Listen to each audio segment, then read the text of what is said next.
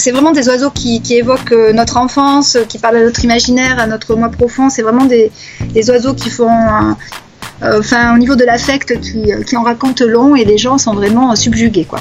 voilà.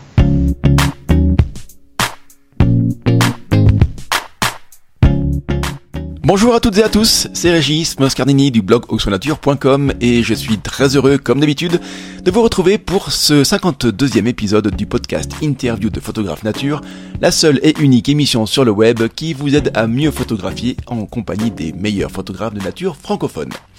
Alors je tiens vraiment à vous remercier pour tous les messages que vous envoyez, les commentaires que vous laissez à la suite des interviews. Alors vraiment continuez, n'hésitez pas, euh, laissez-les, laissez vos commentaires sur iTunes, euh, sur le blog. C'est encourageant et on en a toujours besoin évidemment. Donc je reçois pour cet épisode un couple de photographes, Stéphanie et David Allemand, que vous connaissez certainement parce que je les ai déjà interviewés sur le blog il y a à peu près deux ans maintenant. Rappelez-vous, euh, le sujet était passionnant puisqu'on avait discuté ensemble sur comment développer votre style photographique. D'ailleurs, je vous invite à réécouter cette interview, elle est toujours disponible bien sûr sur le blog. Voici le lien, il est super simple, c'est oxoanature.com slash développer votre style photo et vous aurez accès directement à l'interview. Évidemment, aujourd'hui on ne va pas parler de la même chose, euh, ce sera même un sujet bien différent car on va parler de chouette et de hibou car David et Stéphanie ont sorti un livre absolument magnifique, somptueux, qu'ils ont appelé Owls, ce qui veut dire en anglais chouette. C'est un ouvrage qui est le fruit de plusieurs années de travail et de nombreux voyages. Ils vont vous livrer leurs techniques et leurs astuces qu'ils ont utilisées pour photographier ces rapaces, mais aussi vont vous donner, vous raconter des anecdotes euh, bah, qu'ils ont vécues au cours de leurs nombreux voyages pour photographier ces magnifiques oiseaux. Je vous souhaite à tous et à toutes une très bonne écoute. Bonjour David et Stéphanie. Bonjour Régis. Bonjour Régis. Je suis vraiment ravi de vous retrouver à nouveau pour euh, ben, une nouvelle interview euh, sur Oxon Nature parce qu'on avait déjà euh, ben, fait une interview il y a quelques temps, il y a même plusieurs années, au moins deux ans, et, j'en avais gardé un très bon souvenir. Donc je suis vraiment très heureux de pouvoir vous retrouver à nouveau sur le blog. Est-ce que vous allez bien? Oui, très très bien. On te remercie, tout, tout, va bien et merci à toi de nous faire cette interview. Merci Régis, on est ravis de, te retrouver également. Bah, c'est un, grand plaisir. Donc euh, vous avez sorti récemment un, livre, un livre photo. Il s'agit de Owls, alors c'est euh, le terme anglais hein, qui euh, qui veut dire chouette et, et donc qui ce livre-là, comme l'annonce votre site, permet en fait à celui qui le regarde d'entrer carrément dans l'intimité du monde fascinant des chouettes et des hiboux. On va évidemment en parler longuement tout au long de l'interview. Euh, ce livre, c'est l'aboutissement de plusieurs années de travail. Vous avez parcouru, parcouru plusieurs pays, vous avez rencontré beaucoup de monde et vous allez donc partager avec nous, avec les auditeurs, tout ce que vous avez vécu pendant cette magnifique aventure. Juste avant, et c'est la tradition, et même si vous êtes déjà passé par cet exercice-là, est-ce que vous pouvez, David et Stéphanie, vous présenter en quelques mots, s'il vous plaît? Alors, eh ben, on travaille en couple, hein, donc euh, on est tous les deux donc à la prise de vue. Et sur cet ouvrage, euh, j'ai réalisé euh, donc les textes, donc j'ai été la plume et David l'œil pour le pour l'occasion. Voilà, et puis pour ma part, évidemment, bien sûr, les, les images. Euh, qui nous a pris euh, énormément de temps sur ce travail-là. Euh, donc nous sommes photographes animaliers. nous avons l'habitude de, de, travailler avec la presse française, européenne également, pour de nombreux reportages. Et c'est vrai que cette année, ça a été essentiellement consacré aux au chouettes et hiboux, hein, par rapport à notre projet. D'accord, d'accord. Voilà, on va, en parler vraiment longuement pendant l'interview. Et euh, mais c'est vrai que euh, dans l'introduction là que, que je viens de faire, j'ai voulu insister sur un point et, j'espère qu'on va réussir ensemble à, faire retranscrire ça pendant l'interview, pendant la discussion. C'est que votre travail est vraiment le fruit de plusieurs années de travail et ça c'est pas c'est pas vain de le dire parce que quand on regarde un beau livre photo, on n'a jamais, on, on, se rend jamais compte en fait de la difficulté euh, qu'il y a derrière chacune des photos. Et j'espère qu'on va réussir à, à, à, faire, à faire, à retranscrire ça. Donc déjà, ma première question sera très très simple. Comment on est devenu, euh, comment vous êtes, venu à vous intéresser aux chouettes et, et aux hiboux? Alors bon, je vais, je vais répondre. Euh, c'est vraiment par hasard. Euh, je dirais qu'on fait beaucoup de choses à la fois. Euh, on fait euh, bon, euh, donc nous sommes photographes essentiellement de nature. Hein, je préfère ce, terme-là plutôt que de photographe animalier, puisque j'ai été également amené à, photographier pas mal de paysages aussi auparavant, notamment lorsque nous avons fait notre travail sur les gorges du Verdon et, puis sur le Grand Nord. Euh, ben, Tout simplement parce que au, fil des déplacements de nos voyages, on a été amené à, aller dans des forêts, dans des marais, dans des endroits assez euh, sauvages, et parfois on peut rencontrer ces oiseaux. Et tout simplement, euh, lorsque j'ai pu rencontrer la harfan pour la première fois il y a une dizaine d'années, ou il y a un peu moins de dix ans, euh, et puis ensuite au fil de, d'autres voyages, où j'ai pu rencontrer également la, chouette lapone, euh, et puis en France, en Europe, d'autres espèces, tout simplement ça nous est venu de, de travailler non pas sur une mono-espèce, c'est-à-dire travailler simplement sur une espèce, puisqu'il y a pas mal de photographes qui l'ont déjà fait. Mais euh, nous avons essayé de faire ce challenge euh, de, travailler sur les 13 espèces que l'on peut rencontrer en Europe. Et c'était ça la difficulté. évidemment, d'où le mot challenge que tu utilises, parce que c'était pas du tout gagné euh, bah, à l'avance. Et, en fait, voilà, tu, tu leur sais qu'on a plutôt l'habitude, en tout cas les photographes animaliers, on a plutôt souvent le coup de cœur pour des, des animaux type mammifères et des et des, des, prédateurs comme le lynx, le renard, le, le, euh, l'ours par exemple, c'est-à-dire que c'est des animaux. Une fois qu'on croise leur regard et le loup aussi, voilà, ça fait partie des animaux euh, emblématiques et ça fait partie des références. Et un peu moins, euh, c'est vrai qu'un peu moins les les, euh, les, les chouettes et hiboux, les rapaces nocturnes. mais malgré tout, ça a été un, un, coup de cœur. Stéphanie, c'est comme ça que tu l'as ressenti toi aussi? Oui, tout à fait. Euh, bah, pour moi et pour, je pense pour le, public et les gens en général, les chouettes et hiboux se, démarquent des oiseaux, euh, des oiseaux dans leur ensemble. Euh, ils, seraient comparables un petit peu à ces grands mammifères que tu viens de citer.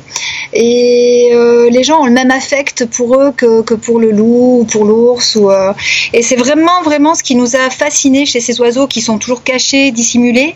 ce sont des, des oiseaux mystérieux.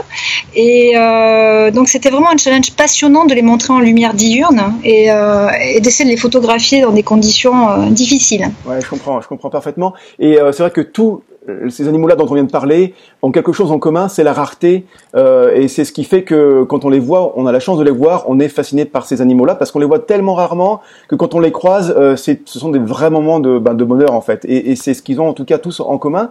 Euh, en photo animalière, une des clés pour réussir ces photos, si ce n'est la clé pour réussir ces photos, c'est de bien connaître évidemment euh, les animaux auxquels on s'intéresse. Alors j'aimerais qu'on que vous nous aidiez, Stéphanie et David, à mieux connaître euh, les chouettes et les hiboux, euh, voilà, pour essayer de d'enlever des, des, des ondits et des, des espèces de, de, croyances qui seraient ancrées, qui ne seront pas toujours forcément vraies. déjà, est-ce que en France, en Belgique et en, Suisse, on n'a que la fameuse chouette hulotte que tout le monde connaît, ou en tout cas voit à quoi elle ressemble, ou il y a d'autres espèces qui existent alors, euh, non, forcément, il y a d'autres espèces. La chouette hulotte est la plus commune, la plus répandue en, Europe. Euh, on l'entend souvent, on la voit très rarement, forcément, mais tout le monde la connaît, elle est, elle ancrée dans l'inconscient collectif. Euh, par contre, il y a quand même 13 espèces de chouettes et hiboux en Europe, donc en France, en Belgique et en Suisse. 9 espèces de chouettes et, et 4 de hiboux. Et voilà, donc on peut. En fait, c'est les 9 espèces, on en trouve 4 qui sont nordiques. Qui sont nordiques, voilà. Et, et que l'on ne pourra pas trouver chez nous, euh, hein, je dirais, qui s'arrête euh, pratiquement euh, Norvège, Suède, en Scandinavie. L'Oural, on peut également la trouver plutôt en Europe du centre, central. et ensuite, toutes les autres chouettes, eh évidemment, on les trouve chez nous, que ce soit la hulotte, échevêchette, tegmal. Neuf, espèces. Chez nous, en Europe. en France, en France, France, Belgique, Suisse, 9 espèces. 9 espèces. Sinon, pour en voir plus, il faut aller plus au nord et plus dans les régions septentrionales. Tout, à, fait. Ok. Dans le monde, il y a combien d'espèces par curiosité? 226. Waouh Ah oui, donc finalement, euh, bah, c'est très peu quoi euh, chez nous. Euh. Oui, effectivement, ça, ça semble très peu par rapport aux 226 espèces qu'on peut retrouver dans le monde. Et pourtant, c'est quand même euh, déjà ben, quand même 10 années de, de, photographie euh, pour, pour accéder à ces 13 espèces que l'on a voulu magnifier euh, Bien sûr, notre ouvrage. Alors, ça veut dire que le prochain livre, ce sont les espèces du monde entier que vous allez, vous allez parcourir, alors c'est ça? Non, ça va, ça va être là, Régis, ça nous demande beaucoup, ça va être, ça va être compliqué, ça va être très compliqué. Euh, on va pas pouvoir, évidemment, réaliser tout ce travail. On aimerait bien, mais ça va prendre beaucoup de, ça prendrait beaucoup de temps. Évidemment, hein. évidemment. Ce qu'on voulait, c'est aussi par rapport au, public euh, que l'on peut toucher au niveau des festivals, en, Europe, puisque le livre est fait, en, il est traduit en anglais également. Hein, pour toucher le, maximum d'Européens, de, euh, aller photographier, euh, alors que ce soit aux États-Unis ou en, Amérique latine, ça parle un peu moins, on va dire. Bien sûr, bien sûr.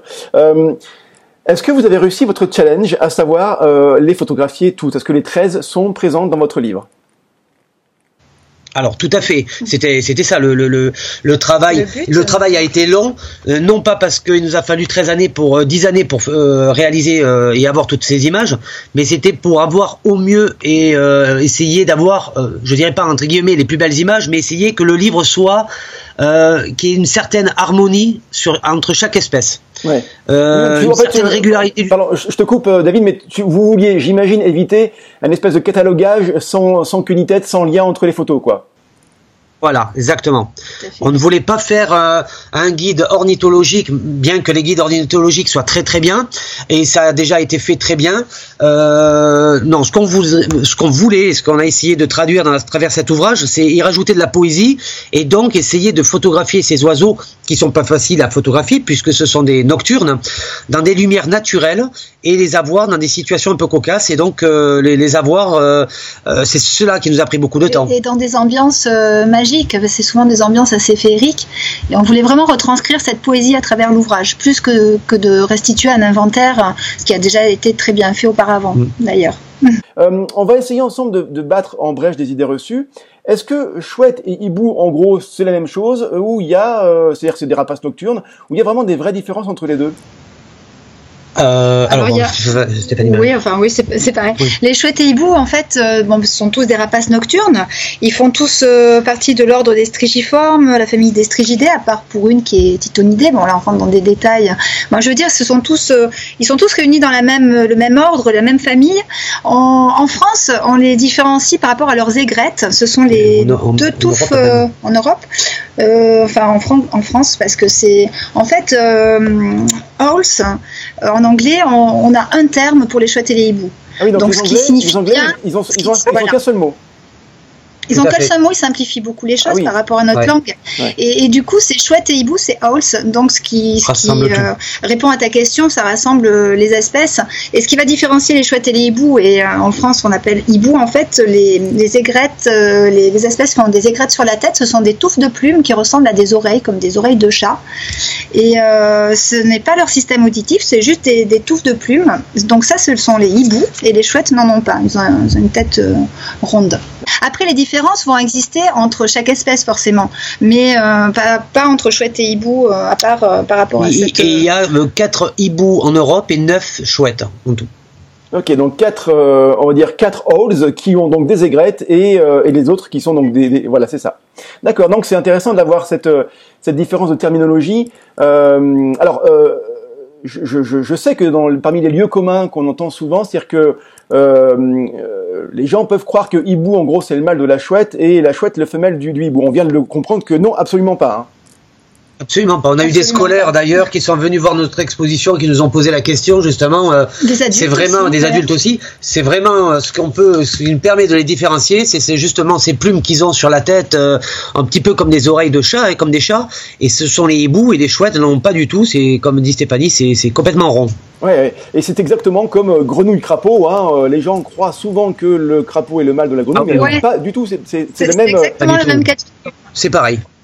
Tout à fait. Je voulais juste spécifier que les, ce ne sont pas des oreilles, ce sont juste des plumes. Et le système auditif, en fait, euh, est très complexe et ultra perfectionné, se situe sur leur disque facial et agit comme une parabole. David, Stéphanie, pour, euh, pour être un, un, bon rapace nocturne, alors je sais pertinemment que ni toi, ni, euh, ni Stéphanie, vous n'êtes des, des rapaces nocturnes et, et voilà. Et, et, mais par contre, vous les connaissez très bien. Et qu'est-ce qu'il faut pour être un bon rapace nocturne? Pour être un bon rapace nocturne, il faut, il faut une ouïe euh, Louis, c'est vraiment le sens qui va leur servir le plus, euh, car il faut savoir que dans l'obscurité totale, les nocturnes se déplacent à Louis.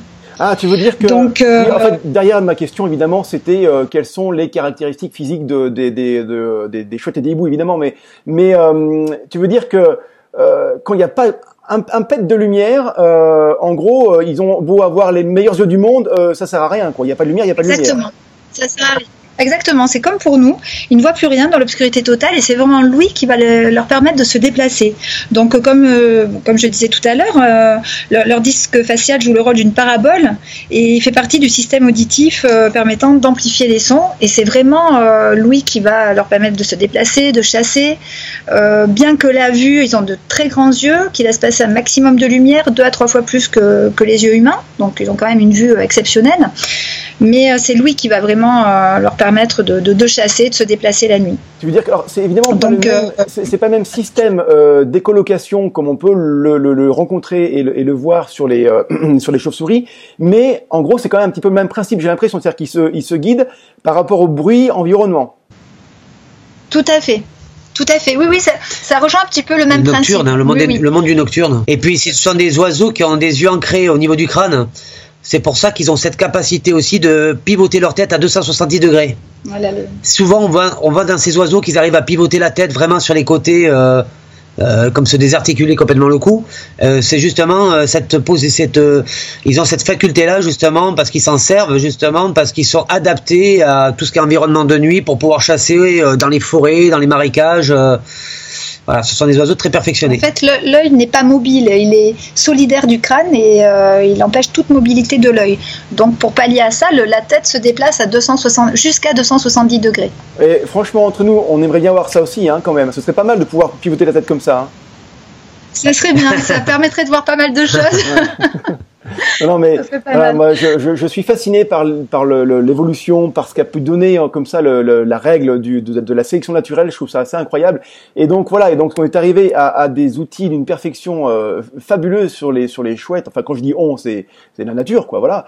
Et, euh, et ces disques et ces disques là, évidemment, euh, n'ont d'autre rôle que de concentrer les euh, les, les ondes sonores euh, pour pouvoir mieux entendre et mieux se diriger dans la nuit. Est-ce que est-ce que c'est pareil pour euh, j'ai entendu le dire ou je l'ai lu, je sais plus exactement, les, les, plumes des, de, de, de, de, ces rapaces nocturnes on, sont faites de telle façon qu'ils n'émettent pas de bruit. Est-ce que c'est vrai ça? C'est exactement vrai, oui, c'est ça. Euh, c'est justement euh, pour aller euh, le plus finement possible, essayer d'être le plus discret possible. souvent, par exemple, j'ai été témoin de vols, de, de, par exemple, de chouettes lapones dans les forêts primaires, qui sont des forêts qui sont très très fournies, hein, on va dire, en lichen, en branches. Euh, et j'ai pu voir ces oiseaux passer à travers, alors qu'ils sont quand même des gros oiseaux, passer à travers ces forêts avec euh, un silence le plus absolu, euh, justement avec l'efficacité de leurs plumes pour pouvoir être le plus silencieux possible. pour, pour, pouvoir pour pouvoir chasser par exemple c'est incroyable. C'est vraiment. Euh, euh, je comprends qu'on puisse évidemment être fasciné par ces animaux-là. Au-delà de leur rareté, c'est ces capacités à s'adapter à leur environnement euh, qui, est, qui, est, qui est incroyable. Il y a un point là, Régis, cette capacité de s'adapter à leur environnement. Le constat qu'on a pu faire en ayant suivi toutes les tous ces oiseaux en Europe de toutes ces espèces, c'est vraiment le fait que tous ces oiseaux-là et c'est ça qui nous a fascinés dans ce travail, euh, bien au-delà de d'autres oiseaux qu'on pourrait photographier un peu partout, c'est leur capacité à s'adapter et à se camoufler dans leur environnement. Ils ont un don de mimétisme incroyable. Euh, c'est particulièrement vrai sur la chouette arfan, évidemment. Ce, blanc immaculé, euh, enfin pas, pas, systématiquement, en tout cas ce blanc-là, lui, il sert à se camoufler dans, la, dans, dans les paysages euh, bah, blancs. Complètement. Voilà. Il y a d'autres aussi, d'autres espèces comme ça qui vous ont surpris à ce bah, niveau-là. Par exemple, on prend la chouette hulotte, la chouette hulotte qu'on a dans notre livre, qui est cachée dans un chêne. Bah, il faut, c'est très difficile à l'observer. Le petit duc également, qui, lorsqu'on a cette photo qui est exposée, puisqu'on a une exposition suite à ce travail, les gens quand ils passent devant cette image, ben, on a l'impression que c'est un morceau de bois. C'est une écorce. Euh, une écorce. Euh, les hiboux des marais sont un peu jaunes, euh, comme des flammes. Ben, ils sont souvent dans les herbes des marais. la chevêchette, là aussi, ou la, la chouette de Tegmans, qui sont des chouettes forestières, sont un peu perlées. Elles se confondent avec les lichens des forêts. Donc vraiment, tous ces oiseaux-là sont adaptés à leur environnement. Jusqu'à la chouette effraie, on a pu observer des petits points sur son plumage qui se répétaient sur le sol où elle nichait. Sur l'arbre, l'arbre. Oui, le sol, on a eu euh, un sol tétard, un arbre où il y avait euh, des petits points, des trous, hein, de, euh, comme des scolites un peu. Eh ben, elle a ces petits points qui vient jusque-là, le don du mimétisme, pour s'imprégner de, de l'environnement. Ah, c'est fou, c'est fou. Moi, c'est complètement fascinant, assez, assez, incroyable même. alors, vous êtes allé dans, dans, quel pays en fait pour pouvoir photographier ces, ces chouettes et partir à la rencontre des 13 espèces différentes? Alors, on est allé un peu de partout. On est allé. Euh, alors, euh, nous sommes allés euh, en Norvège, Suède, Finlande, Grande-Bretagne, Espagne, France, France, beaucoup. Et je suis allé au Canada pour la chouette Arfan, car c'est il faut savoir que pour ce travail-là, j'ai euh, fait des trouvailles par moi-même, évidemment. J'ai trouvé des espèces, mais aussi euh, le sujet avançant assez rapidement euh, ou lentement, c'est comme on veut. j'ai pu être aidé par certaines personnes, et notamment des spécialistes de, ces oiseaux-là, qui qui travaillent pour le muséum et qui ont bagué des oiseaux, qui, qui ont suivi vraiment ces oiseaux-là. Voilà. Et pour la chouette arfan, c'est compliqué. Hein. c'est un oiseau qui est migrateur, hein, qui est surtout l'Arctique, et euh, j'avais eu euh, des données de cas nidification dans le nord de l'Europe, mais qui étaient suivies avec des émetteurs, et c'était très compliqué. Euh, ça veut dire qu'il y avait déjà beaucoup de scientifiques dessus. Et au Canada, c'est vrai que je suis allé il y a maintenant un peu moins de 10 ans. C'est un peu plus facile dans l'Arctique canadien pour les trouver. mais je dis, ça reste quand même possible de les trouver en, en Europe, mais il faut quand même, c'est plus compliqué, puisque les seules espèces qui sont vraiment présentes, sont déjà renseignés et sont suivis vraiment par des spécialistes et euh, on, peut franchement on peut pas vraiment trop les approcher euh, c'est compliqué hein. il y a des suivis euh, pour faciliter le, travail finalement tu es allé au Canada mais la chouette arfan est, aussi présente en, en, Europe mais là par contre c'est beaucoup plus compliqué pour l'avoir quoi. Tout à fait. Il faut savoir que la chouette arfan euh, il n'y a pas de sous-espèce, c'est la chouette arfan que l'on va retrouver euh, en Arctique euh, ou au nord de l'Europe, au Varanguer, Norvège ou en Sibérie, c'est la même, c'est un migrateur, c'est le même oiseau. Alors que certaines autres espèces, comme par exemple la chouette lapone, la chouette lapone, lorsqu'on la trouve au Canada ou aux États-Unis, ce n'est pas la même qu'en Europe. C'est une sous-espèce américaine. Voilà. Donc toutes les chouettes euh, que l'on a photographiées sur le, sont sur le continent européen et la chouette arfan fait partie aussi euh, de la même espèce. Il euh, n'y a pas sous-espèce. Bien sûr. vous avez pu rencontrer beaucoup de monde au cours de, de vos expos évidemment, mais aussi au cours de, bah, de vos voyages tout simplement hein, pendant les, séances photos. Je voudrais simplement savoir comment le grand public perçoit cet animal. Est-ce que euh, il y a du respect? Est-ce qu'il y a de la méconnaissance? Euh, Ou encore il y a, y a espèces de, de, peur un petit peu ancestrale, limite moyenâgeuse, qui est liée à des espèces nocturnes qui font peur. Euh, Donc déjà, est-ce qu'il y a des, est-ce, comment les gens perçoivent les, les, les, les chouettes et les hiboux en général? Et est-ce qu'il y a des différences entre les différents pays justement de, de perception de l'animal? Alors, les différents pays, non, je, je pas, on n'a pas observé avec David de différence de, de, réaction euh, euh, par rapport aux chouettes et hiboux, euh, par rapport aux pays, aux différents pays. Par, par contre, c'est incroyable l'engouement qu'on a pu constater du public pour ces, oiseaux, hein, on en parlait tout à l'heure. Euh, chaque personne lors des festivals qui vient nous rencontrer connaît autour de lui, alors on a appris un terme, un ululophile, c'est-à-dire un passionné, un collectionneur, euh, de collectionneur de chouettes ou de hiboux. Euh, on a tous un, une tante, un oncle, une grand-mère, ou nous-mêmes, ou eux-mêmes étaient passionnés et collectionnaient les chouettes et les hiboux, donc c'est quand même, ça nous a quand même assez surpris. et puis les gens sont tous vraiment intrigués par cet oiseau qui est mystérieux, on est souvent passionné et intrigué par ce qui est caché, dissimulé. Donc euh, euh, voilà, les gens sont vraiment attirés par ces, par ces oiseaux et euh, ça, on va dire que ça a laissé derrière la peur et l'ignorance qu'il pouvait y avoir autrefois. Voilà. Je pense que voilà, une meilleure connaissance de l'espèce fait que les gens, les gens ont une autre approche et puis sont plus sensibles. sont beaucoup plus sensibilisés qu'avant. Donc c'est vraiment des oiseaux qui, qui évoquent notre enfance, qui parlent à notre imaginaire, à notre moi profond c'est vraiment des, oiseaux qui font euh, enfin au niveau de l'affect qui, qui, en racontent long et les gens sont vraiment subjugués quoi. voilà. Euh, alors c'est vrai que euh, c'est fini hein, évidemment depuis j'imagine assez assez longtemps mais et tant mieux hein, l'époque où tu l'as dit où il y avait de la peur et, et quand on hmm. connaît pas quand on a peur on fait bah, ah. du coup on, on, veut détruire et exterminer hein, tout simplement. On, crucifiait des chouettes sur des sur des portes. De... Des chouettes effraies hein. Des chouettes effraies sur les, granges, les portes des granges, oui. Et ça, ça c'est Tout à fait. C'était une chouette. C'était une chouette qui effrayait beaucoup les, populations euh, environnantes par euh, leurs cris, les cris qu'elles émettaient, qui effrayaient, d'où le nom de chouette effraie. Et bah, c'est terminé, oui, oui, la, chouette effraie est maintenant protégée hein, depuis pas mal d'années, heureusement. mais tout ça dû à une, meilleure connaissance de l'espèce. Hein. C'est souvent ah l'ignorance qui engendre la peur. Hein. De toute façon, c'est. je, me souviens, je me souviens en tant qu'instituteur, un, un, des premiers livres que, que j'ai que j'ai que je faisais étudier, enfin étudier, c'est vraiment un grand mot, mais que je lisais à mes élèves en, maternelle, ça s'appelle Bébé chouette, qui est un livre écrit par un dessiné par. Vous connaissez peut-être? Bébé chouette, moi je, je, connais, on a un petit garçon de, de 4 ans et demi, donc euh, oui.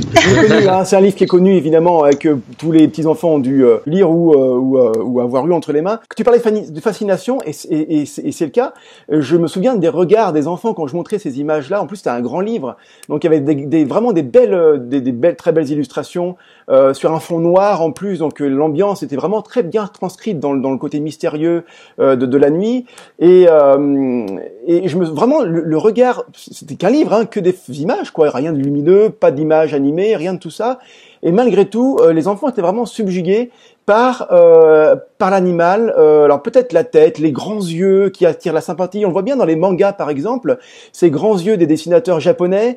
c'est pas c'est pas le fruit du hasard. Hein. On retrouve ces similitudes. Je veux dire, quand c'est des grands yeux comme ça, c'est sympathique, c'est c'est doux, c'est voilà. Et, je pense que on, est vraiment maintenant dans cette dans cette mouvance.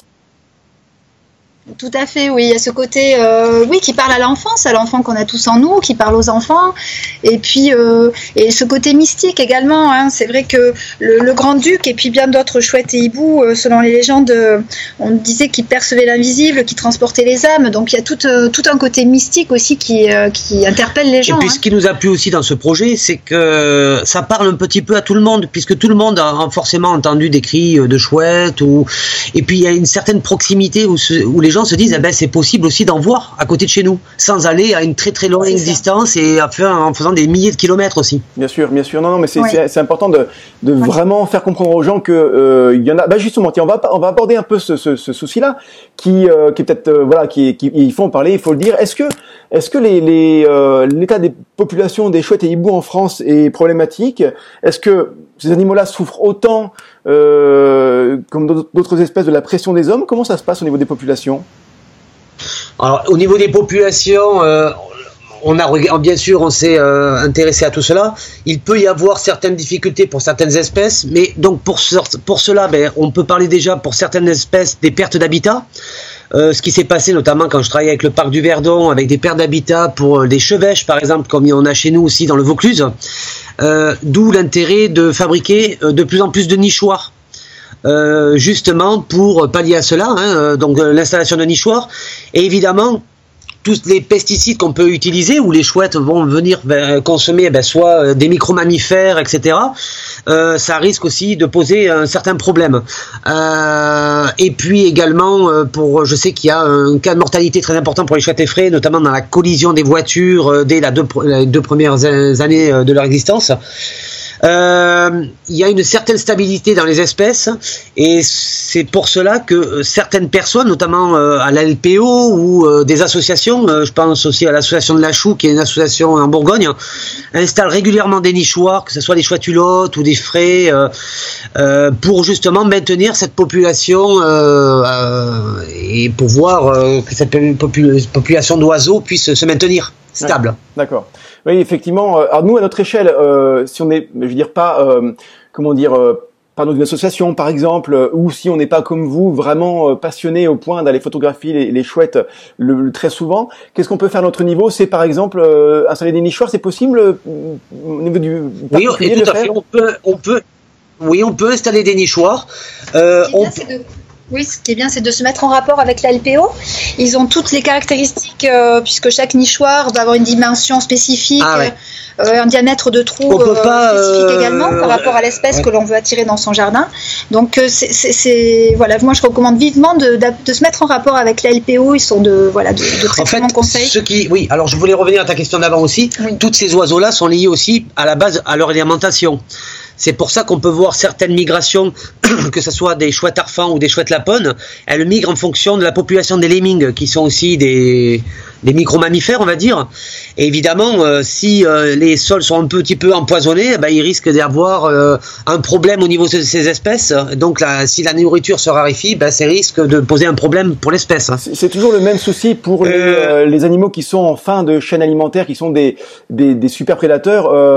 alors, c'est pas le cas, je pense, des chouettes, que ce sont pas des super prédateurs, mais en tout cas, quand on est en bout de chaîne alimentaire comme ça, effectivement, on, quand je dis 11, les animaux euh, qui, qui, sont dans ce cas-là vont euh, ingurgiter ben, euh, tout ce qui s'est accumulé dans le corps des différentes espèces, des différentes proies, et, et pour eux, c'est un vrai problème, évidemment. Oui. Et donc pour en revenir à la seconde question, évidemment les nichoirs, chaque espèce a des tailles. Il y a des nichoirs euh, qui sont euh, euh, qui sont totalement différents en fonction des espèces. par exemple, une chouette chevêche, ça va être un nichoir allongé avec un tube.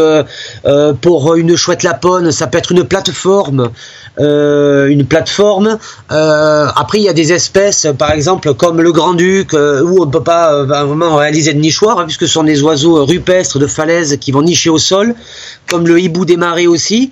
Mais il y a certaines espèces, comme la hulotte, euh, euh, des espèces cavernicoles euh, comme la, la tegman aussi, ou chevêchette, la, la, pose de nichoir peut être intéressante. chouette effraie aussi. Chouette effraie aussi. Qui est vraiment, vraiment menacée par rapport au fait qu'elle...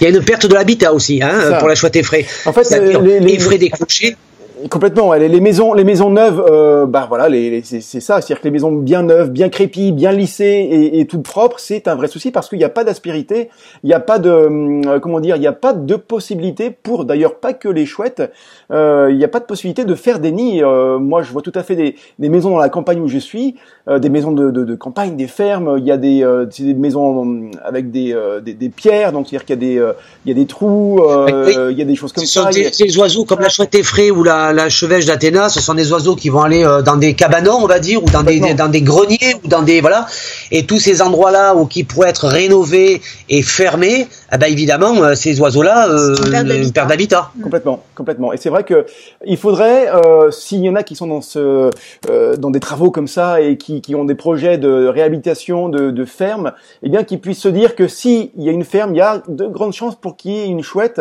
Et, euh, et, et, il faut, il faut donc du coup, ben, lui conserver une possibilité de, de, de pouvoir nicher, quoi. Et ça, c'est euh, oui. Tout à fait. C'est très important de souligner. Très important de le souligner, oui. Tout à fait. D'accord, d'accord. Euh, bon, en gros, pour résumer, c'est pas catastrophique euh, pour les chouettes et les hiboux, mais si on peut les aider par des petits coups de pouce comme ça à droite et à gauche, c'est quand même pas mal, quoi. Ouais, oui, bien sûr. Ça permet de maintenir les populations. Euh, nous avons des nichoirs, nous, à la maison, qui sont régulièrement euh, ben, occupés par des petits ducs, par exemple. C'est un oiseau méridional, un oiseau méditerranéen. Euh, donc c'est un oiseau qui peut facilement trouver aussi un endroit pour nidifier, mais si il vient depuis régulièrement dans des nichoirs que l'on a posés, c'est qu'il se sent aussi bien dans ces endroits. Et je pense que c'est toutes les espèces comme ça, puisque notamment dans le parc du Luberon où ils arrivent à recenser pas mal de nichoirs occupés, ça prouve bien que l'espèce s'y adapte très facilement. Et puis, puis toujours pareil. Alors ça, ça concerne pas forcément que les, les, les chouettes et les hiboux, mais on peut participer maintenant avec euh, la puissance d'Internet. On peut participer à des euh, à des, des inventaires, euh, euh des, des, recensements participatifs.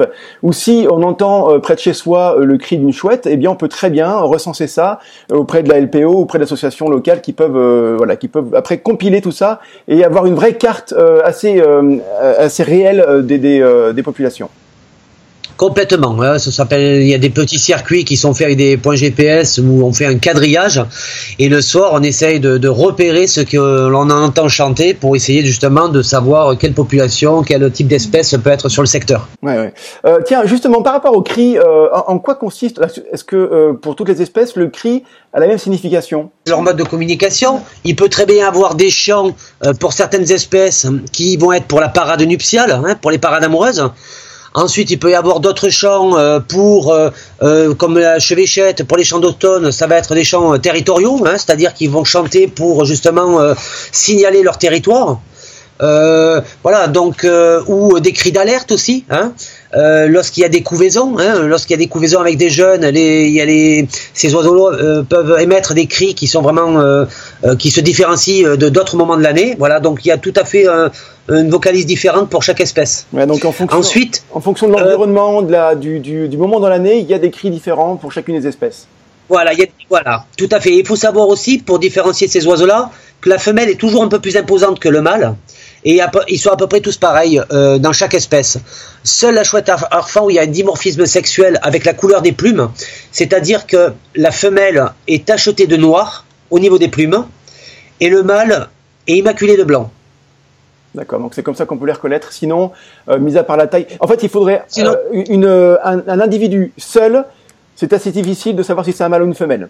Or, or arfan. Tout à fait hors Arfan, et sinon ils sont à peu près tous le même plumage. Ouais, d'accord. Il faudrait avoir les deux, mâle et femelle, côte à côte pour se dire là c'est le mâle ou là c'est la femelle, et c'est pas forcément le cas tout le temps. Complètement. Mais après il n'y a pas une différence énorme non plus, mais euh, c'est surtout sur ces différences de couleurs sur l'Arfan qu'on arrive à distinguer le mâle et la femelle. D'accord. Bon, on a, bon évidemment il y aurait beaucoup beaucoup de choses à dire, à dire au niveau naturaliste hein, pour bien cerner et connaître les euh, ces animaux-là, et c'est très très riche. On a juste survolé, c'est le cas de le dire d'ailleurs le, le côté naturaliste. On va aborder, si vous voulez bien Stéphanie et, David, le, la partie photographique, parce que ben c'est une interview à la base quand même de, de photographes, euh, et donc on va aborder ce, ce point-là. Bon, chouette et hibou, on l'a bien vu et compris, ce sont des rapaces nocturnes qui ont investi la niche euh, écologique de, de, de, la nuit.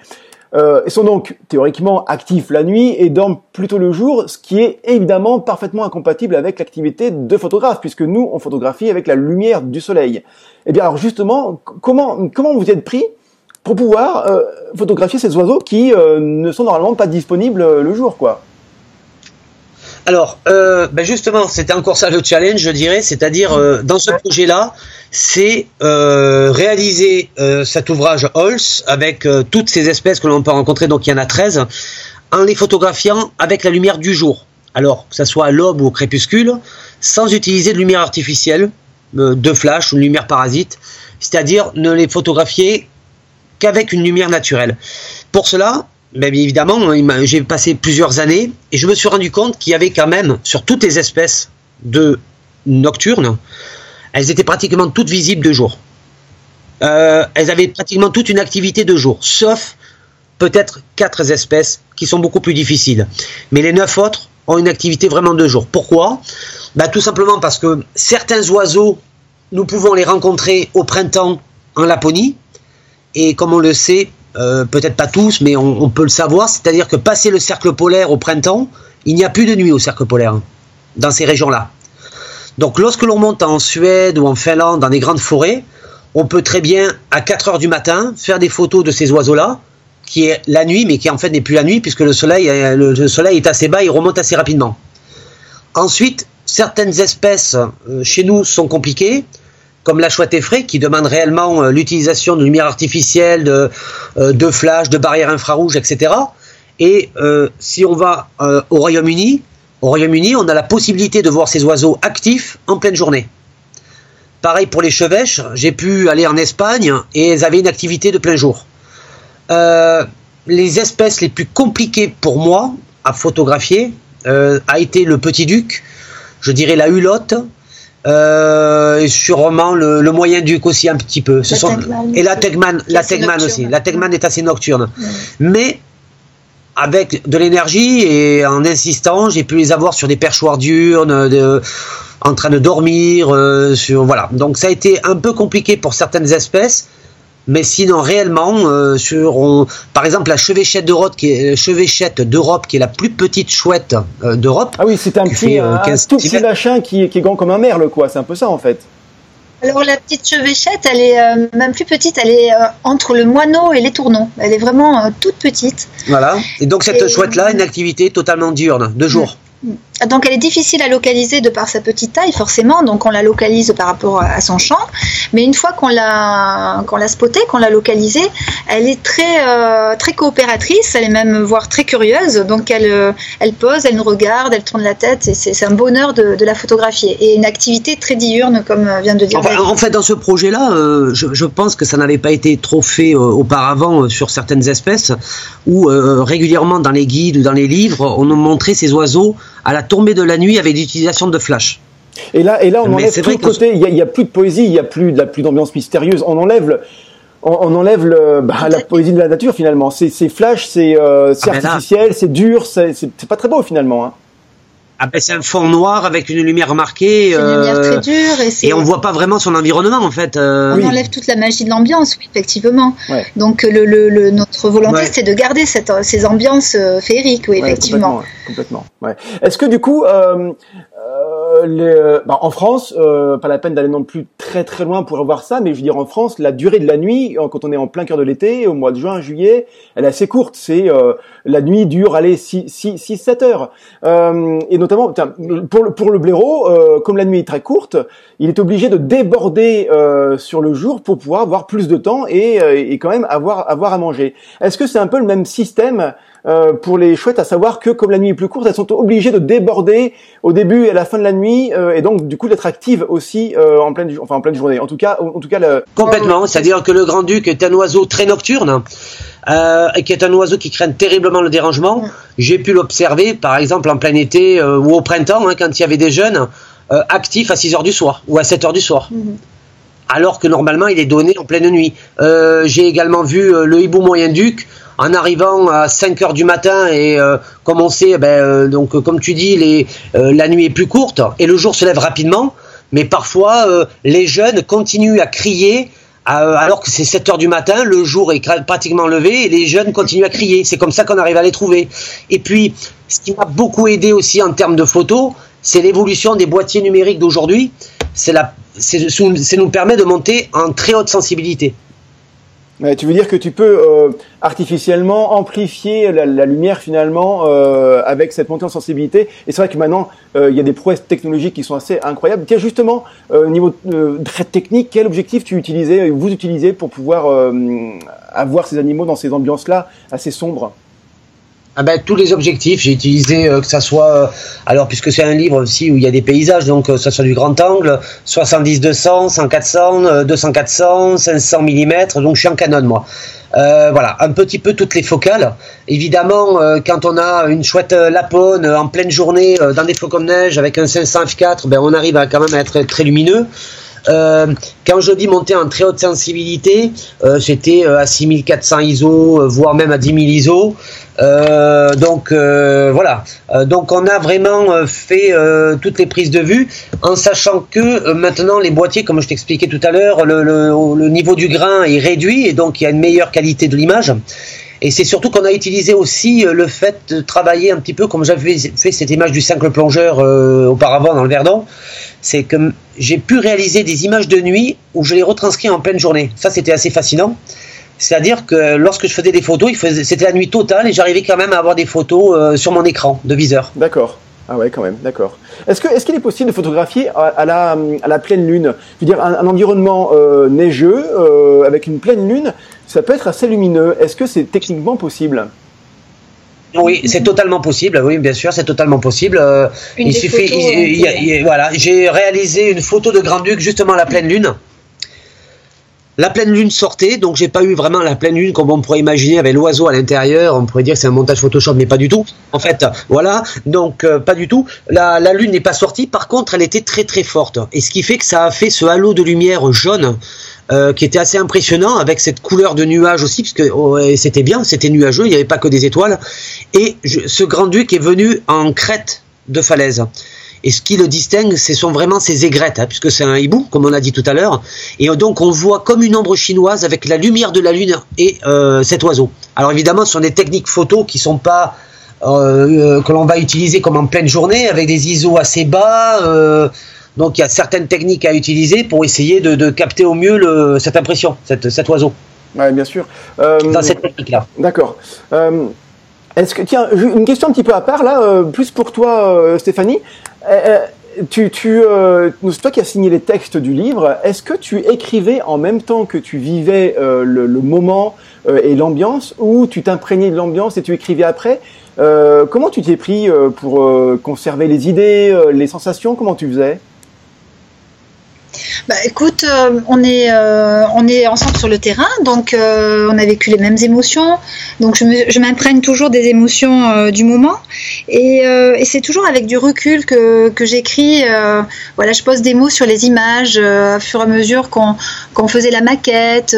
en fait, il n'y a pas vraiment de règles. Parfois, j'écris, j'écris sur le moment, et puis parfois, ça a besoin de, mûrir, et, et c'est, un peu plus tard, en, revoyant les images, en revoyant certaines ambiances, on se réimmerge dans ces, ces atmosphères, et, et l'écriture coule comme ça.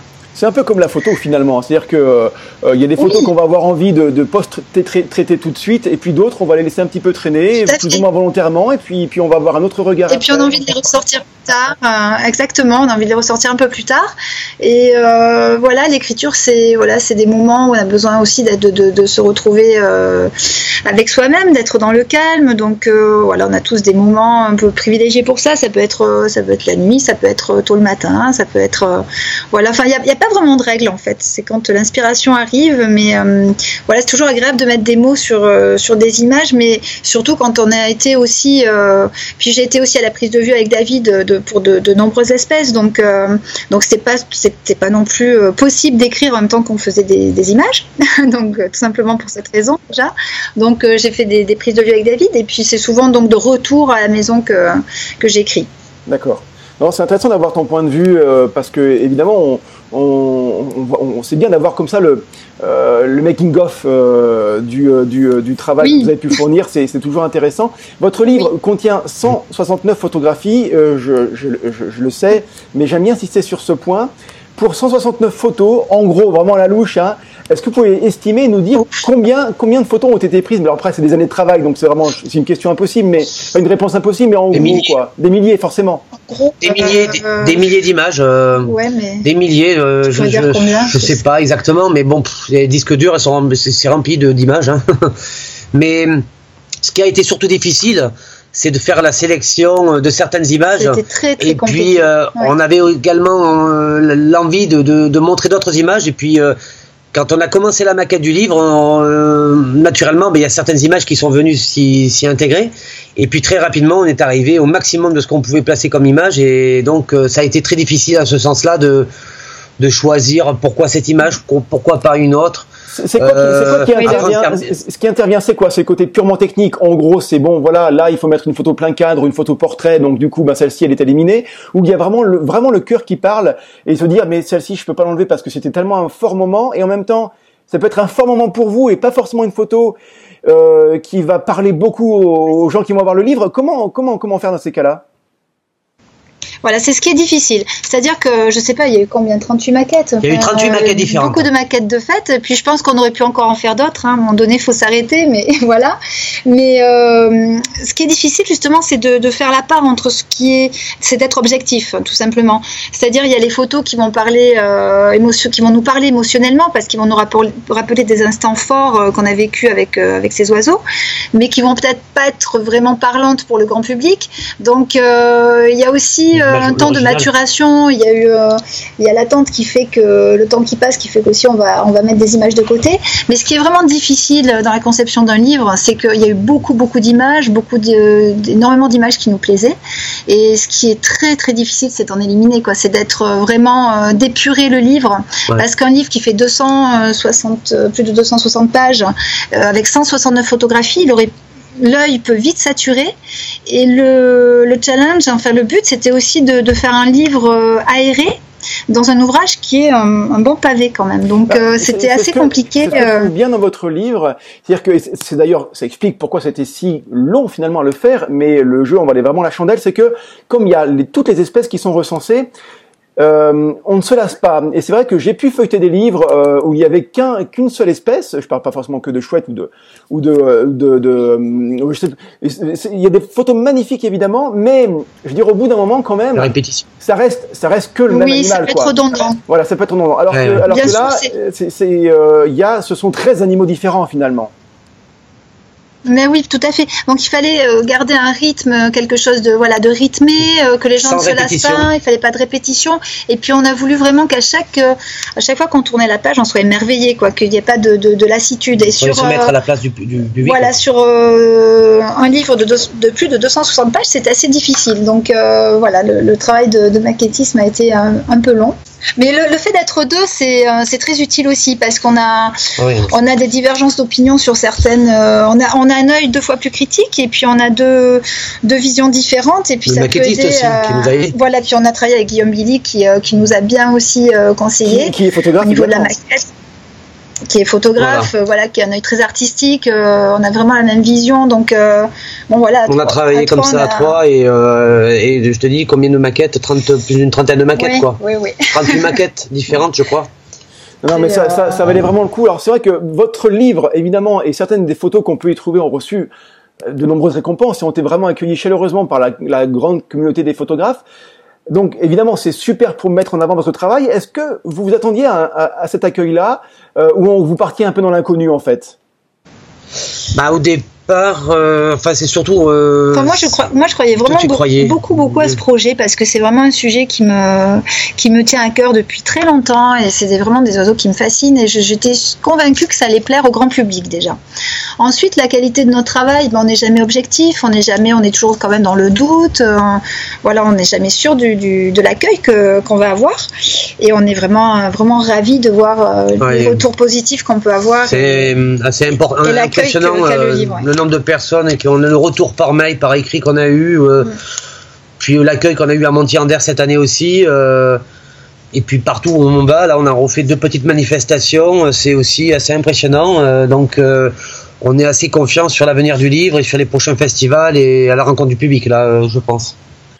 C'est, non, je veux dire, c'est forcément positif parce que euh, pour vous, en tant que photographe, pour votre métier, pour votre, euh, bah, pour les rentrées d'argent, pour pouvoir après euh, alimenter et nourrir d'autres projets, c'est forcément important.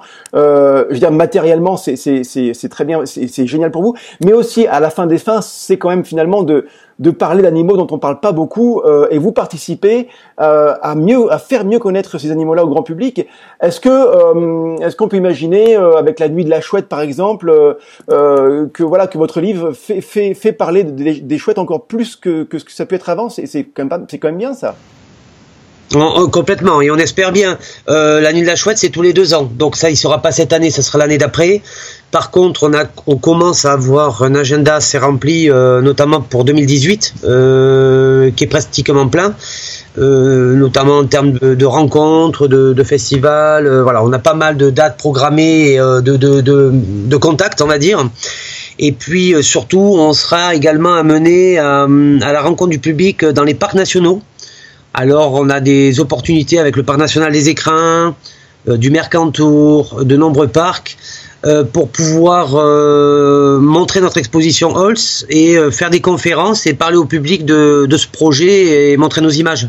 Ouais. J'ai l'impression quand même que c'est la première fois que, que cette analogie me vient à l'esprit, mais c'est valable pour tous les photographes qui font comme ça le même travail, le même genre de travail que vous. Oh, vous êtes un peu des rockstars en fait, c'est-à-dire que vous préparez un, livre photo qui peut être associé à une espèce d'album de, de, musique, et puis après vous partez à la rencontre du public euh, sur plusieurs mois, voire plusieurs années, avec des festivals, des rencontres. C'est un peu la même chose finalement, c'est la même démarche. Ah, je je sais pas si on est des rockstars, je, je pense pas, mais euh, c'est surtout c'est important parce que quand il y a un investissement, alors je sais pas, euh, bon nous c'est notre travail à plein temps, euh, mais quand on a fait un investissement euh, autant bien euh, dans la nature, sur l'engagement de tout, et puis c'est un investissement aussi par rapport à la sortie de ce livre qui a été réfléchi, qu'on essaye de parler d'un projet qui n'a peut-être pas été trop vu ou montré, ben, nous ça nous intéresse déjà de parler de tout cela. Et ensuite, évidemment, ça suit un peu le sens logique des choses, c'est-à-dire euh, ne pas le, le, rester que pour nous, c'est-à-dire quand on fait un ouvrage, ben, c'est fait pour montrer aux gens, et donc euh, les meilleures manifestations pour montrer notre ouvrage ou euh, montrer une exposition, c'est évidemment, ce sont des festivals, des rencontres, ça peut être des galeries, ça peut être des endroits où on nous donne la, la, la possibilité ou l'opportunité de montrer ce travail. Et c'est là où, enfin, moi, j'admire votre votre énergie euh, qui va dans le sens de, de la comment dire la, la faire découvrir cette espèce là vous pourriez vous contenter euh, de photographier et de publier après en livre et puis on arrête là. Mais non vous allez encore plus loin. C'est-à-dire que vous vous allez au charbon quoi. Vous rencontrez le public vous allez voir des associations vous euh, vous faites ce qu'il faut pour déjà évidemment quand on parle de livres, euh, ça, c'est, ça va avec, mais aussi quand même parler de, de, de ces animaux-là. Et je trouve ça vraiment chouette. J'espère que d'ailleurs à travers ce qu'on est en train de dire, on est en train peut-être de faire naître des euh, des euh, pas des vocations, mais en tout cas des envies d'aller à la découverte des chouettes et des, et des hiboux. si ceux, ceux, qui veulent le faire euh, et, et, pourquoi pas les photographier, quelles sont les grandes étapes à respecter? Je, je veux dire euh, qu'on ait envie de les voir en vrai, c'est génial parce que euh, c'est pour pouvoir vivre des moments fabuleux, mais il faut pas non plus faire des grosses bêtises. Euh, Qu'est-ce qu'est-ce que qu'est-ce qu'il faut faire? En gros, voilà, moi je, je, je suis en train d'écouter l'émission et euh, donc j'ai bien compris que vers chez moi il y avait aussi des chouettes et des hiboux, que euh, euh, que si on en était, ben j'ai peut-être plus de chances de les voir de, de, de, en plein jour. Mais qu'est-ce que je dois faire pour les approcher, pour les voir, pour pas les faire fuir, pour pas les embêter? Euh, Qu'est-ce que je dois faire? Alors alors tout d'abord, il y a 13 espèces. Donc déjà, il faut chaque espèce est différente. Il va falloir euh, savoir quelle espèce euh, va intéresser chaque personne.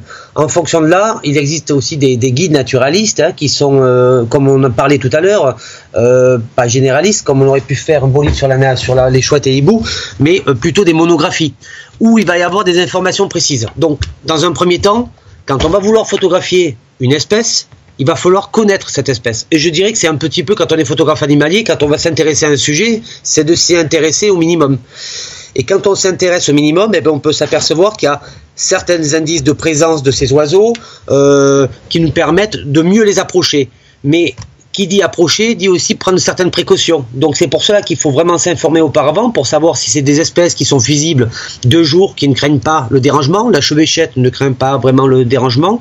On peut l'approcher. Il est certes difficile quand même de la trouver puisque dans un environnement de forêt.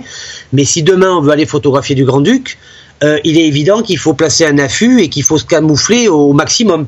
Euh, donc voilà, euh, je dirais que dans un premier temps, il faut euh, s'intéresser à la nature et qu'il faut prendre des informations et aller dans le territoire où on peut trouver ces oiseaux. Alors si ce sont des oiseaux rupestres, il faut aller vers des falaises ou dans la forêt, dans la forêt, et ensuite essayer de trouver des indices de présence et essayer de les approcher au mieux possible et de ne pas les déranger surtout.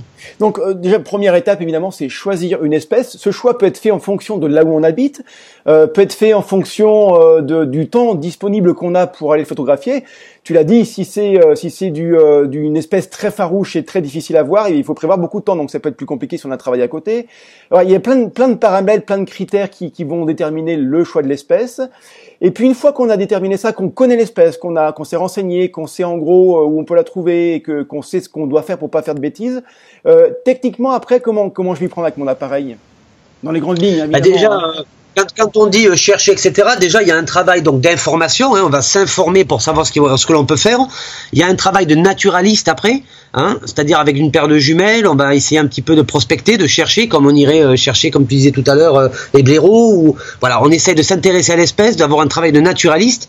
Et ensuite, eh ben, évidemment, il faut essayer de, euh, si l'on veut poser un affût, ben, il faut que l'affût soit le plus dissimulé possible et qu'il soit pas vu par d'autres personnes qui pourraient aussi, qui pourraient intriguer certaines personnes. En gros, qu'est-ce qu'il faut pour sortir des photos à peu près, à peu près correctes? Je comprends.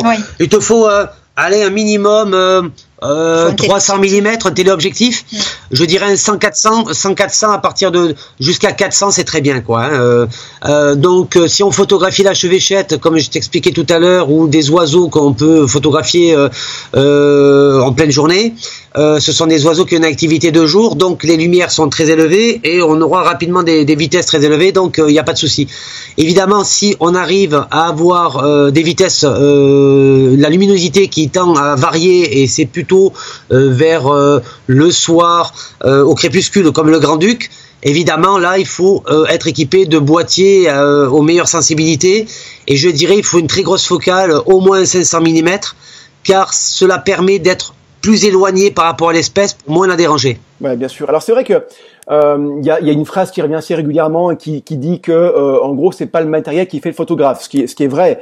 N'empêche que euh, quand on se décide à faire des, des, de, des, des, espèces qui sont comme ça euh, farouches ou dans des environnements lumineux euh, assez compliqués, Là, le matériel a quand même une vraie, euh, une vraie valeur ajoutée. Hein. C'est-à-dire que si on a un appareil ah, de gamme, euh, si, si on a un, un 70-300 mm qui ouvre qu'à 5-6 quand on est à 300, euh, ça va être compliqué. Ah, mais c'est plus compliqué C'est plus compliqué qu'avoir un objectif à 2.8, on est bien d'accord.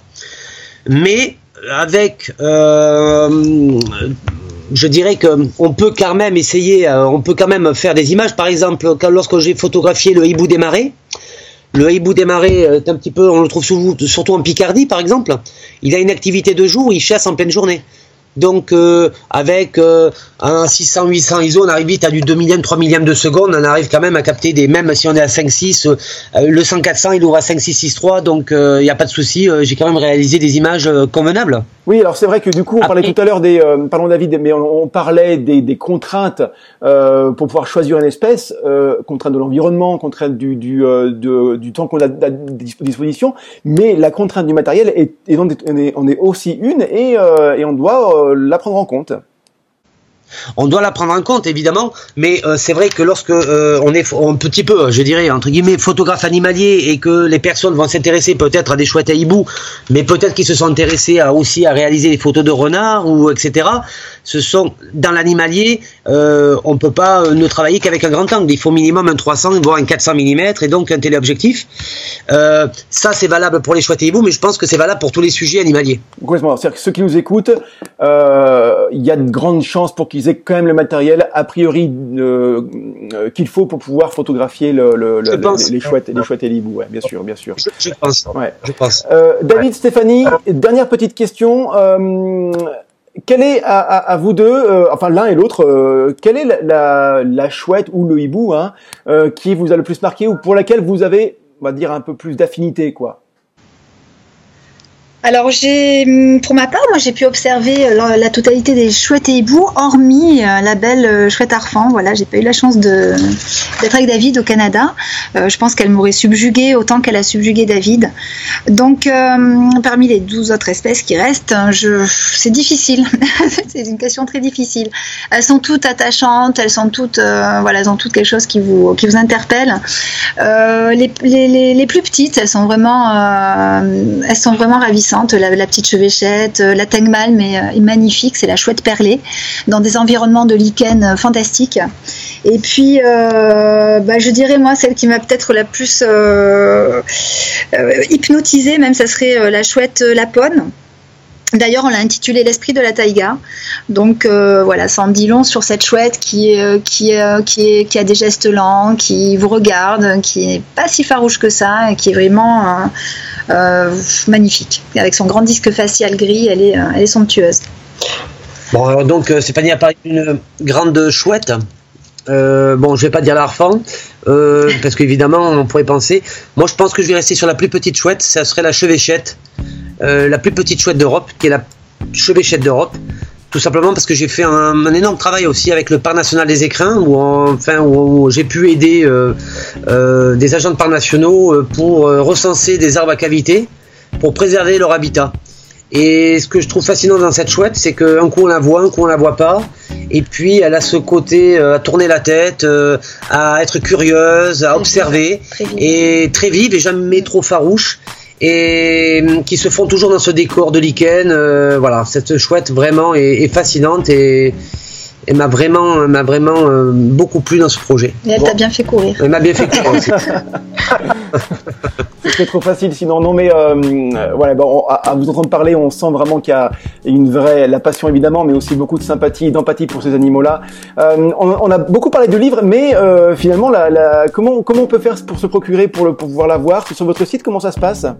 Alors le livre, euh, nous avons un site. Ben justement, suite à ce projet du livre, nous avons réalisé un site internet que pour le livre par rapport à ce projet qui s'appelle Halls, euh, ben, comme le, le nom du livre, O-W-L-S david-allemand.com. D'accord. De toute façon, je le mettrai en lien évidemment sur la page de l'interview. David, Stéphanie, euh, merci infiniment pour ce temps passé, en, passé ensemble. Je sais même plus d'ailleurs combien de temps ça a duré parce que c'était vraiment fascinant et, hyper passionnant. Un grand merci et, euh, et bah du coup, on se dit à la, prochaine, à la, troisième interview alors du coup maintenant.